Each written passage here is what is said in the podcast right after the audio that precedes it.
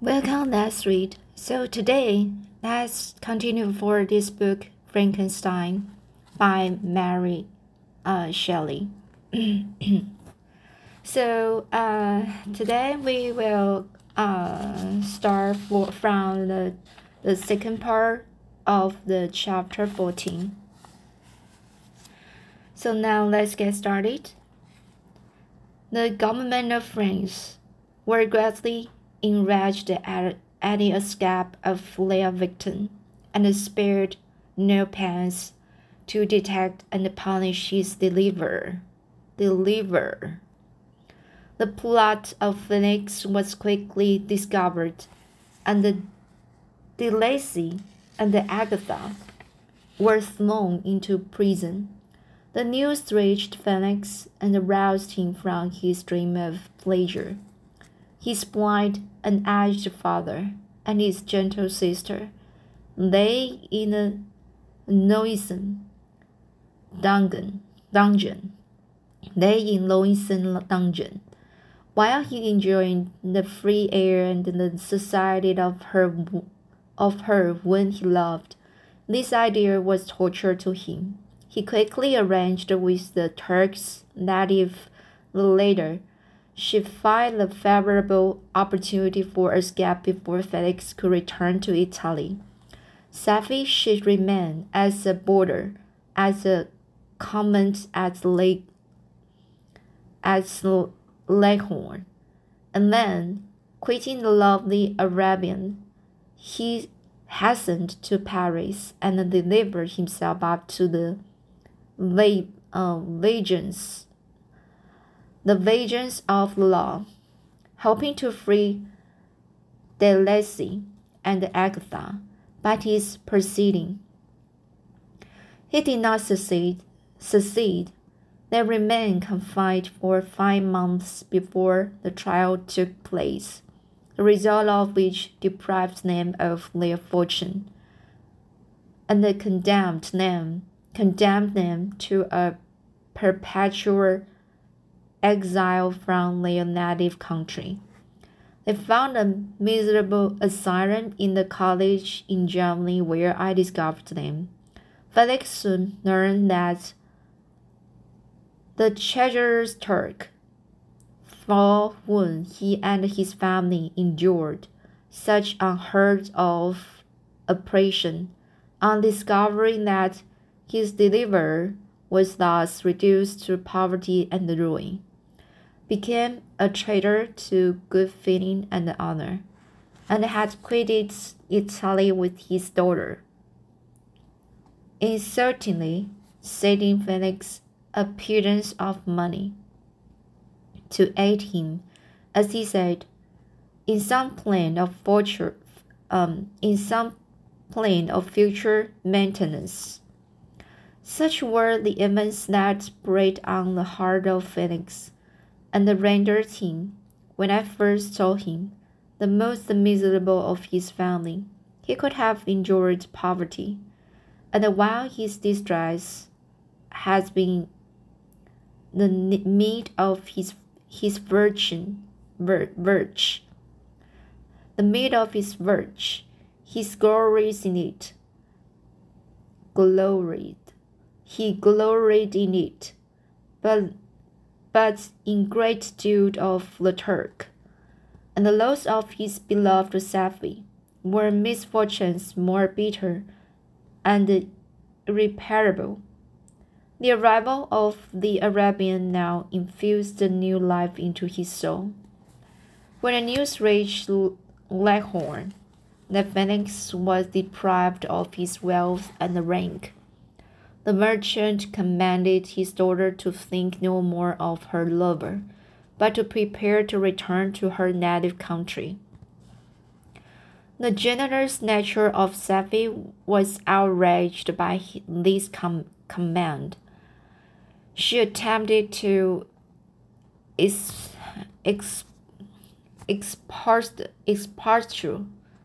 sorry, this word, expostulate to expostulate with her father, but he left her angrily. reiter, uh, reiterating his his um, tyrannical mandate mandate. Oh, so I repeat it again. Um, the generous nature of Safie was outraged by this comment. She attempted to expostulate, with her father, but left her angry. Re- reiterating his tyrannical mandate. A few days after, the Turk entered his daughter's apartment and told her has, hastily that he has reason to believe that his residence at Leghorn had been divulged, and that he should speedily be delivered up to the French government. His hate, he had consequently hired a vessel to convey him to Constant, Constant, Constantinople. Constantinople is a place for which city he should sail in a few hours. He intended to leave his daughter under the care of a confidential servant to follow at her leisure with the greater part of his poverty, which had not yet arrived at Leghorn. When alone, Safie resolved in her own mind the plan of conduct that it would become her to, per- to pursue in this emergency. A residence in Turkey was abhorrent to her. Her religion and her feelings were alike adver- adverse to it. By some papers of her father, which fell into her hands, she heard of the exile of her lover, and learned the name of the name of the spot where he then resided.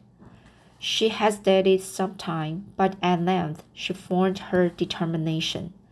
Taking with her some jewels that belonged to her and a sum of money, he, she quitted Italy with an attendant, a native of Leghorn, but who understood the common language of Turkey, and departed for Germany. She arrived in safety at a town about 20 leagues from this college of De Lacey.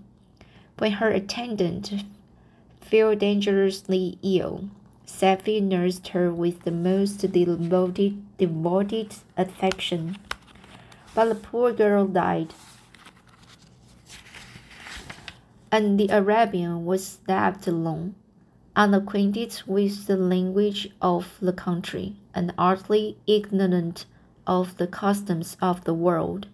She fell, however, into good hands. The Italian had mentioned the name of the spot for which they were bound, and after her death, the woman of the house in which they had lived took care lest Safie should arrive in safety at the college of her lover. Alright, so this is chapter 14 sorry for my voice and uh, I can really um, speak very smoothly. Uh, so um, now uh, I will go on for chapter 15. Such was the history of my beloved collegers. It, it impressed me deeply. I learned from the views of social life which he developed to admire, admire their virtues and to deprecate the vices of mankind. As yet I looked upon crime as a distant evil. Benevolence and the generosity were ever present before me, inciting within me a desire to become an actor in a busy scene where so many admirable qualities were called forth and displayed. but in giving an account of progress of my intellect, intellect, I must not omit a circumstance which occurred in the beginning of the month of August of the same year. One night during my accustomed visit to the neighboring wood, where I collected my own food and brought home firing for my protectors, I found on the ground a Nathan port, port, portmanteau containing several articles of dress and some books. I eagerly seized the prize and returned with it to my hovel. Fortunately, the books were written in the language the elements of which I had acquired at the college. They con- consist- consisted of Paradise Lost, a volume of Plutarch's Lives, and the Sorrows of Werther. The possession of these treasures gave me extreme delight. I now continually studied and exercised, exercised my mind upon these hist- histories, histories, whilst my friends were employed in their ordinary occupations. I can hardly describe to you the effect of these books. They produce in me an infinity of new images and feelings that sometimes raise me to ecstasy, but more frequently sunk me into the lowest dejection. In the sorrows of Werther, besides the interest of its simple and uh, affecting story, so many opinions are are cam- canvassed and so many lies thrown upon what had hitherto been to me obscure subjects that I found in it a never ending source of speculation and astonishment. The gentle and the domestic manners it described combined with lofty sentiments and feelings which had for their object something out of self accorded, accorded, accorded well with my experience among my protectors, and with the wants which were forever alive in my own bosom. But I thought Werther himself a more diving being, a diving being than I had ever beheld or imagined. His character contained no pretension, but it sunk deep. The dis- disquisitions upon death and the, and the suicide were calculated to fill me with wonder. I did not pretend to enter into the merits of the case, yet I inclined towards the appearance of the hero, whose extinction I wept without precisely understanding it. As I read, however, uh, I applied, I applied such personally to my own feelings and condition. I found myself similar, yet at the same time strangely unlike to the beings concerning when I read, and to whose conversation I was a listener. I sympathized with and partly understood them but I was unformed in my in mind. I was dependent on Lang and related to Lang. The path of my departure was free, and there was none to lament the lament my annihilation. My person was hideous, and my stature gigantic. What did this mean? Who was I? What was I? Whence did I come? What was my destination? These questions continually recurred, but I was unable to solve them.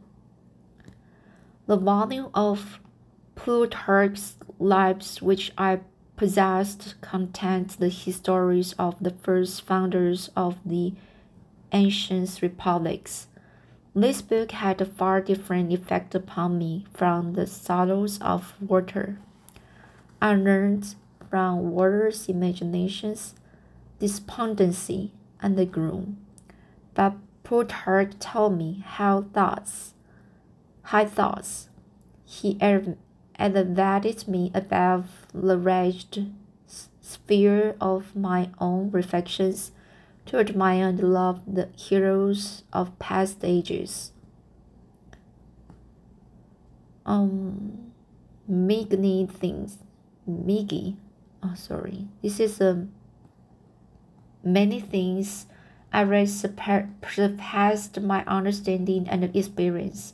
I had a very confused knowledge of kingdoms, wide extents of country, mighty mighty rivers and boundless seas, but I was perfectly unacquainted with towns and large assemblages of men. The college of my protectors had been the only school in which I had studied human nature, but this book developed new and mightier scenes of action. I read of men concerned in public affairs, governing or massacre, massacre, sorry, or massacring their species. Species.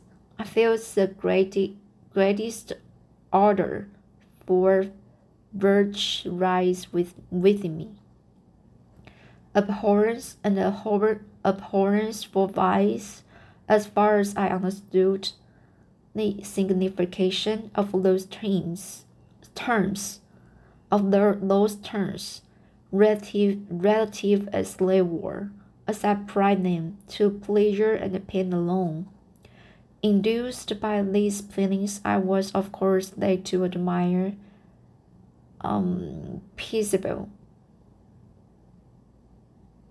peaceable lawgivers, Numa, Solon, and uh, uh, her in pre in pre uh, preference to uh, Romeo Romeo Romeo. So is this uh, Romeo Romulus. Uh, in preference to Romulus Romulus and uh, and the